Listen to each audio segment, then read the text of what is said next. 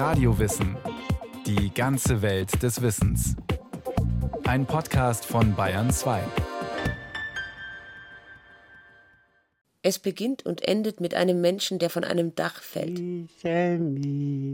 Dazwischen aber liegt eine Reihe von Zusammenhängen, die sich vielleicht nie erklären lassen.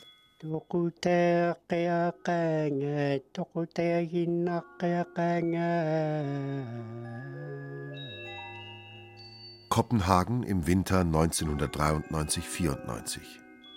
Jesaja, ein kleiner grönländischer Junge, stürzt vom Dach eines Hauses.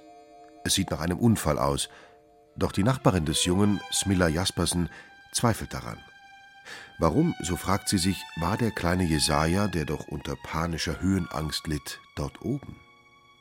Aufgrund der Spuren im Schnee nimmt sie an, dass jemand den Jungen so in Angst versetzte, dass er in den Tod sprang. Smilla beginnt mit Nachforschungen. Ich muss die ganze Zeit über ein weitreichendes Abkommen mit Jesaja gehabt haben, dass ich ihn nicht im Stich lassen werde. Niemals. Auch jetzt nicht. Fräulein Smillers Gespür für Schnee, der Roman des dänischen Schriftstellers Peter Höeg, erschien 1992 in Kopenhagen. Er wurde zum Bestseller, in Dutzende Sprachen übersetzt, vom dänischen Regisseur Bille August verfilmt.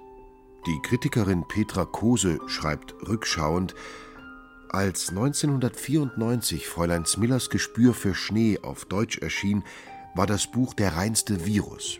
Jeder las es ganz schnell und reichte es dann mit sehnsüchtigem Lächeln weiter.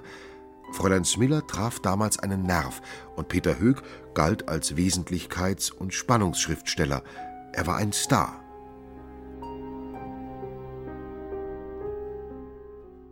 Die Rolle des Star-Autors passte allerdings so gar nicht zu dem scheuen Schriftsteller, der nur selten Interviews gibt und zurückgezogen auf der Halbinsel Jütland lebt. Geboren wurde Peter Höeg 1957 in Kopenhagen. Nach dem Abitur studierte er Literaturwissenschaft, Schauspiel und Tanz. Er arbeitete in unterschiedlichen Berufen, ging als Matrose zur See, trat als Schauspieler und Tänzer auf, unterrichtete an Schulen und reiste viel, unter anderem nach Afrika, wo er Theater spielte. Anfang der 1980er Jahre begann Höeg zu schreiben. 1988 erschien sein erster Roman Vorstellung vom 20. Jahrhundert. Zwei Jahre später folgte ein Band mit Erzählungen. 1992 dann Fräulein Smiller, sein größter Erfolg, der ihn zum international bekanntesten dänischen Schriftsteller der Gegenwart machte. Daran konnte Höeg mit den nächsten beiden Romanen, die 1994 und 1996 erschienen, nicht anknüpfen. Er floh vor der Öffentlichkeit, was Anlass zu den verschiedensten Spekulationen gab. Höck habe den Kontakt zu seiner afrikanischen Frau und den Kindern abgebrochen. Er lebe im Bannkreis einer Sekte, er sei spurlos verschwunden. Dann, 2006, meldete sich Höck zurück mit dem Roman Das stille Mädchen, der von den Rezensenten gnadenlos verrissen wurde. Mit Fräulein Smillers Gespür für Schnee hatte Höck das richtige Buch zur richtigen Zeit geschrieben. Den überraschenden Erfolg des Romans erklärt die Skandinavistin Dr. Hanna Eglinger so. Das liegt an der besonderen Stilmischung, die Peter Höeg immer wieder eigentlich in seinen Büchern praktiziert. Das ist eigentlich vor allem diese Mischung aus einerseits großem Unterhaltungswert und andererseits aber doch natürlich hohem Anspruch von teilweise sogar philosophischen Fragestellungen. Gerade auch bei Fräulein Smiller. Der Roman besteht aus verschiedenen Gattungscharakteristika. Zum Beispiel hat es natürlich einen hohen Anteil an Kriminalroman, entwickelt sich dann aber allmählich auch eher so in Richtung Science Fiction. Man hat sozusagen ganz verschiedene Gattungsmerkmale, damit kann man natürlich auch ein großes Leserpublikum erreichen. Fräulein Smillers Gespür für Schnee beginnt nach dem klassischen Krimischema. Ein Todesfall. Die Polizei glaubt an ein Unglück. Die misstrauische Außenseiterin Smiller macht sich daran, auf eigene Faust zu ermitteln und gerät bald in Lebensgefahr. Beharrlich fügt Smiller Fakten zusammen, die die Krimi-Handlung ausweiten zu einem Thriller, in dessen Verlauf kriminelle Machenschaften von Wissenschaftlern und Unternehmern aufgedeckt werden. Menschenversuche, Drogenhandel und Mord mit eingeschlossen. Smilla Jaspersen, die Protagonistin und Ich-Erzählerin des Romans, ist eine zutiefst widersprüchliche Figur.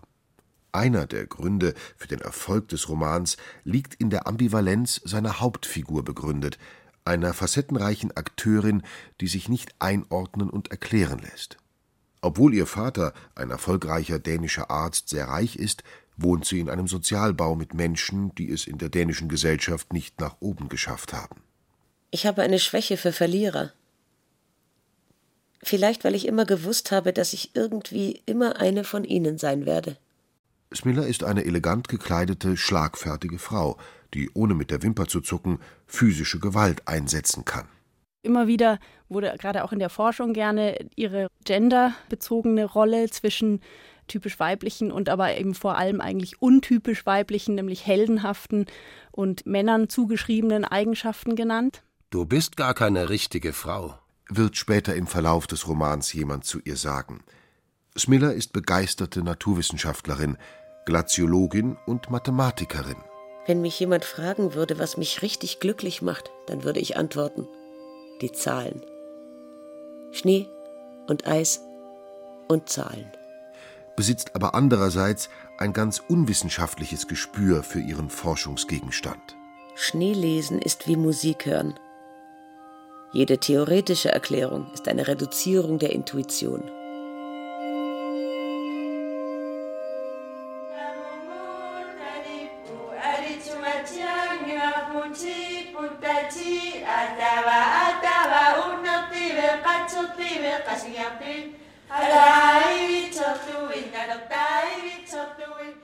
Smillers dänischer Vater hatte während eines Forschungsaufenthalts in Grönland ihre Mutter, eine Robbenjägerin, kennengelernt und sich in sie verliebt. In der windzerzausten Eiswüste, in der man nicht mal für einen Golfplatz gesorgt hatte. Eine vage Vorstellung von der weißglühenden Energie zwischen ihm und meiner Mutter kann man sich machen, wenn man bedenkt, dass er tatsächlich drei Jahre dort blieb. Bis zu ihrem sechsten Lebensjahr wächst Smiller, die Tochter des ungleichen Paares, in der Gemeinschaft der Inuit auf. Sie lernt deren Sitten und Bräuche kennen, aber schon früh fühlt sie sich als Außenseiterin. Beim Jagen und Fischen spürt sie Mitleid mit den Tieren, ein Gefühl, das den Inuit fremd ist. Mitleid ist in der Arktis keine Qualität. Ich muss etwa sechs gewesen sein. Nicht alt genug, um über die Ursache nachzugrübeln, aber alt genug, um zu verstehen, dass es sich um eine Naturentfremdung handelte. Dass mir ein Teil der Natur nicht mehr so selbstverständlich zugänglich war wie zuvor. Vielleicht fing ich bereits damals an, das Eis verstehen zu wollen. Verstehen wollen heißt, dass wir etwas zurückzuerobern versuchen, was wir verloren haben.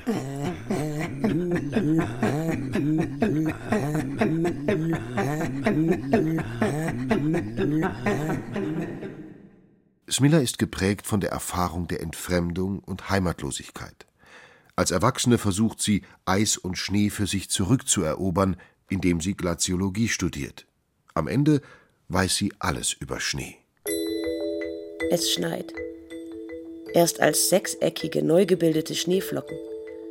Dann als 48 Stunden alte Flocken mit verfließenden Konturen. Am zehnten Tag wird aus jeder Flocke ein körniges Kristall geworden sein – nach zwei Monaten ist sie kompakt. Nach zwei Jahren befindet sie sich im Übergangszustand zwischen Schnee und Firn. Nach drei Jahren ist sie Neve. Nach vier Jahren ist sie zu einem großen blockartigen Gletscherkristall geworden. Doch während es Smiller gelingt, sich das Wissen um den Schnee zu bewahren, ist sie gegen den Verlust der Muttersprache machtlos. Bereits der erste Satz des Romans zeigt dies. In der Sprache, die nicht mehr die meine ist, heißt der Schnee Kanik. Als Smiller sechs Jahre alt ist, stirbt ihre Mutter. Smillers Vater, der bereits nach Dänemark zurückgekehrt war, holt seine Tochter nach Kopenhagen. Und hier beginnt der Prozess einer schmerzhaften Anpassung an die westliche Kultur, den Smiller wie auch viele andere Grönländer durchlaufen muss. Peter Höeg setzt sich in seinem Roman mit einem für seine Landsleute empfindlichen Thema auseinander. Wie geht Dänemark mit seiner ehemaligen Kolonie Grönland und mit den Inuit um? Grönland war bis in die Mitte des 20. Jahrhunderts hinein unselbstständiges dänisches Territorium. Die Bevölkerung der Inuit wurde christianisiert, musste die dänische Sprache erlernen, wurde in dänische Verwaltungs- und Erziehungsformen gepresst. Die traditionelle Kultur und Lebensform gingen nach und nach verloren. Die Überheblichkeit und die Herablassung der weißen Dänen werden häufig von Smilla angesprochen. Als ich umgeschult wurde, begegnete ich zum ersten Mal der klassischen dänischen Verfolgung der anderen. In meiner Klasse war ich die einzige mit schwarzen Haaren und unbeholfenem Dänisch. Kein Tag in meinem Erwachsenenleben, an dem ich mich nicht darüber gewundert habe, wie schlecht Dänen und Grönländer einander verstehen. Das ist natürlich am schlimmsten für die Grönländer. Smilla leidet unter der dänischen, der europäischen Dominanz, deren zerstörerische Folgen im Roman exemplarisch an der Mutter von Jesaja gezeigt werden, die die typische Einwandererbiografie einer Alkoholikerin und Sozialhilfeempfängerin lebt. Das Verhältnis von Dänen und Grönländern wird allerdings von einem dänischen Autor geschildert. Höeg lässt eine originäre Inuit-Perspektive nicht zu Wort kommen. Ebenso wenig reflektiert der Roman das Problem, dass ein weißer Autor eine Halbgrönländerin zum Sprachrohr seiner Einschätzung macht. Das wurde Peter Höck auch vorgeworfen in der Forschung, also gerade in neueren Artikeln, die sich mit der postkolonialistischen Perspektive des Romans befassen. Da wird immer wieder betont, dass eben einerseits versucht wird, in Miller eine typische Hybridfigur darzustellen, die Teile von verschiedenen Kulturen in sich vereint. Andererseits kann man aber eben wirklich sagen, dass Peter Höck immer wieder zurückfällt und verhaftet bleibt diesen Stereotypen, die er selbst aufzudecken versucht. Also das ist ein großer Kritikpunkt am Roman, dass Peter Höck das eben eventuell nicht ganz leistet, die wirkliche Darstellung von einem adäquaten postkolonialen Leben oder Subjekt. Etwas zeichnet Smiller besonders aus. Sie hat einen absoluten Orientierungssinn. Sowohl auf dem Meer wie auf dem Eis im dicksten Nebel vermag Smiller den richtigen Weg zu finden. Was ihr in der Natur problemlos gelingt, bereitet ihr im Zusammenleben mit anderen große Schwierigkeiten. Es fällt mir leichter, mich für die Mathematik zu interessieren, als meine Mitmenschen zu mögen. Aber ich bin im Dasein mit etwas verankert, das feststeht. Man kann das von mir aus Ortssinn nennen oder auch weibliche Intuition. Von mir aus kann man es so nennen, wie es einem gerade einfällt. Ich stehe auf einem Fundament. Und tiefer kann ich nicht fallen.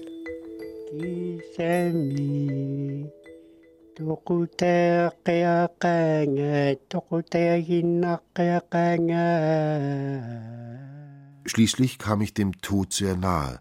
Jemand tötete mich fast, heißt es in diesem Lied der Inuit.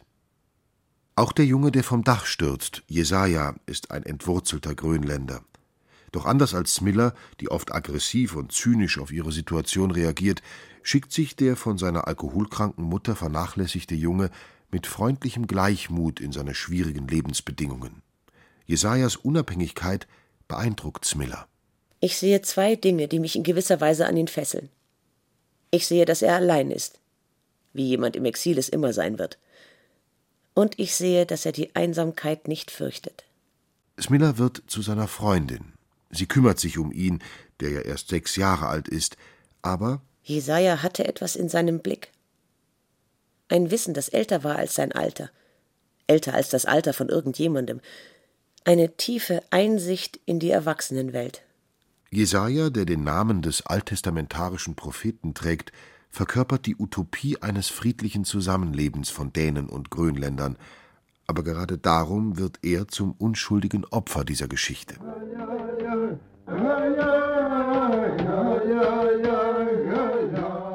Höchs Roman ist dreiteilig angelegt. Der erste Abschnitt, die Stadt, spielt in Kopenhagen. Hier steht die Krimi-Handlung im Vordergrund. Höck lässt eine Reihe skurriler Figuren auftreten, von denen Smiller Informationen und Hilfe erhält. Im zweiten Teil, Das Meer, ändert der Roman den Kurs. Smiller nimmt an einer Expedition nach Grönland teil, um die tieferen Gründe von Jesajas Tod zu verstehen, Zusammenhänge, die weit in die Vergangenheit reichen und viel mehr mit ihrer eigenen Geschichte und der Geschichte der unterdrückten Inuit zu tun haben, als sie zu Beginn ihrer Recherche ahnte. Im dritten Teil, das Eis, gelangt die Expedition an ihr Ziel und Smiller erkennt den zugleich banalen als auch mit Deutung überhöhten Auslöser aller Bemühungen. Einen Meteoriten, der seit Jahrhunderten in einer Gletscherhöhle auf Gela Alta liegt, einer Insel vor Grönland. Mehrmals wurden Expeditionen unternommen, um den Meteoriten zu bergen. Jedes Mal kamen mehrere Inuit ums Leben, darunter auch Jesajas Vater. Was Höck hier in einen fantastisch anmutenden Thriller verpackt, hat historische Vorbilder. Eines davon ist die Expedition des Amerikaners Robert Peary, der 1894 aus Grönland zwei riesige Meteoriten nach Amerika holte, die die Inuit zur Eisengewinnung nutzten. Es war keine Entdeckertat, sondern Diebstahl. Einen solchen Diebstahl hat auch Smillers Gegenspieler vor, der undurchsichtige Tork Wied, der Initiator der Expedition, ein brillanter Wissenschaftler und Planer, maßlos ehrgeizig und geldgierig und der klassische Schurke eines Thrillers.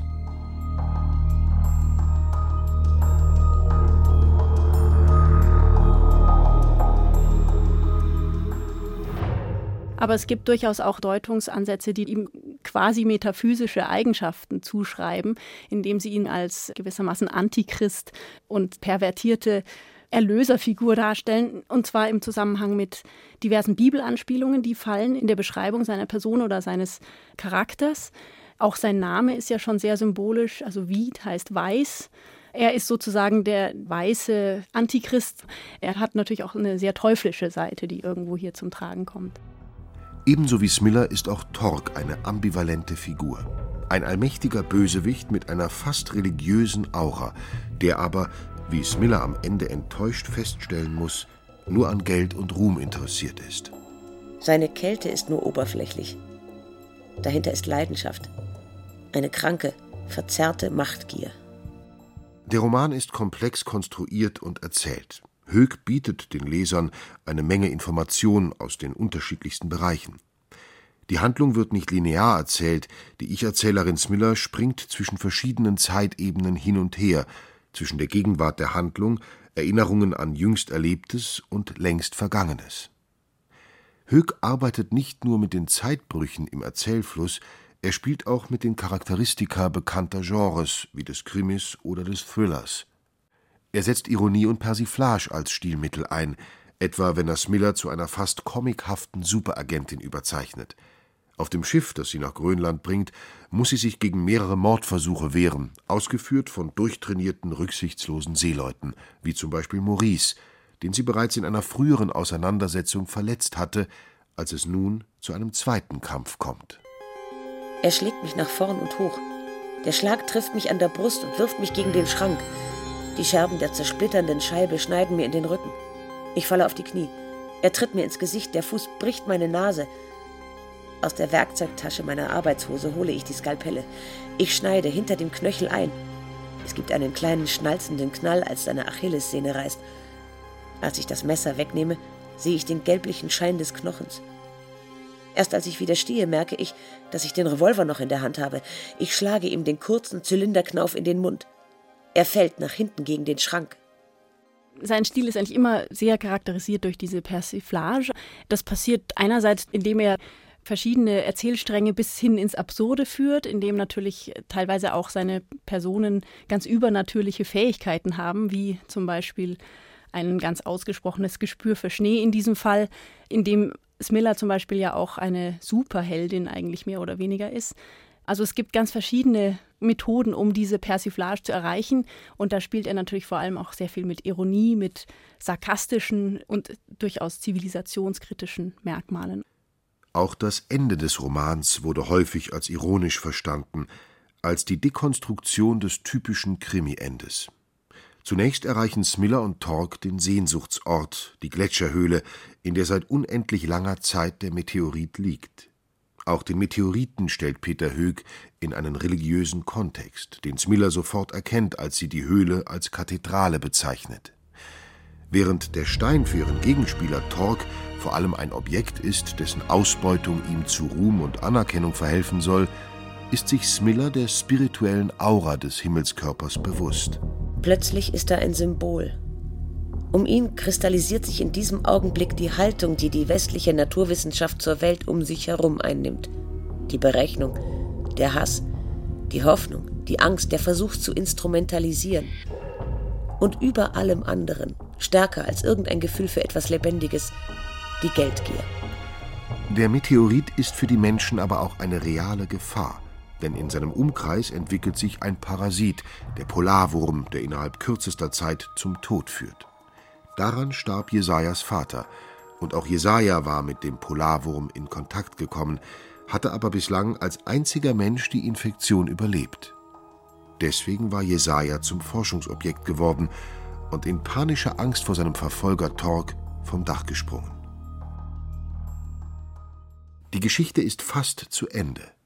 Nach einem gewaltigen Showdown mit Toten und Verletzten versucht Torg zurück zum Schiff zu gelangen. Mit einer an magischen Realismus erinnernden Sequenz schließt Höck geschickt eine Klammer zum Beginn des Romans. Torg hat die Orientierung verloren. Er bewegt sich auf das offene Wasser zu, dorthin, wo die Strömung das Eis unterhüllt hat, so dass es dünn wird, wie eine Haut, eine Eishaut. Und darunter ist das Meer, dunkel und salzig wie Blut. Und von unten presst sich ein Gesicht gegen die Eishaut. Es ist Jesajas Gesicht, der noch ungeborene Jesaja. Er ruft: Torg!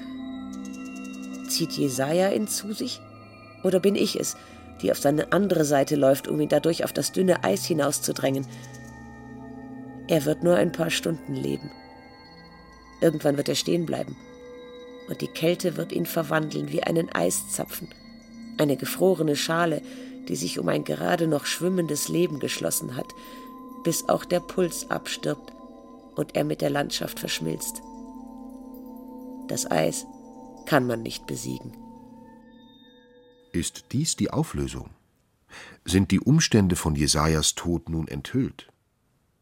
Peter Höeg verweigert seinem Roman einen alles erklärenden Abschluss. Er lässt die Leser mit vielen Fragen zurück. Ich sehe das als große Leistung, denn ich denke, dass eben dann auch gerade das andauernde Interesse an solchen Büchern ausmachen kann, dass er wirklich entsprechend viel Interpretationspotenzial bietet und äh, nicht so eindeutig mit dem Zeigefinger immer auf gewisse Probleme hinweist. Oder in Smillers Worten, den letzten Zeilen des Romans: Erzähl uns, werden sie kommen und zu mir sagen, damit wir verstehen und abschließen können. Sie irren sich. Nur was man nicht versteht, kann man abschließen. Die Entscheidung bleibt offen.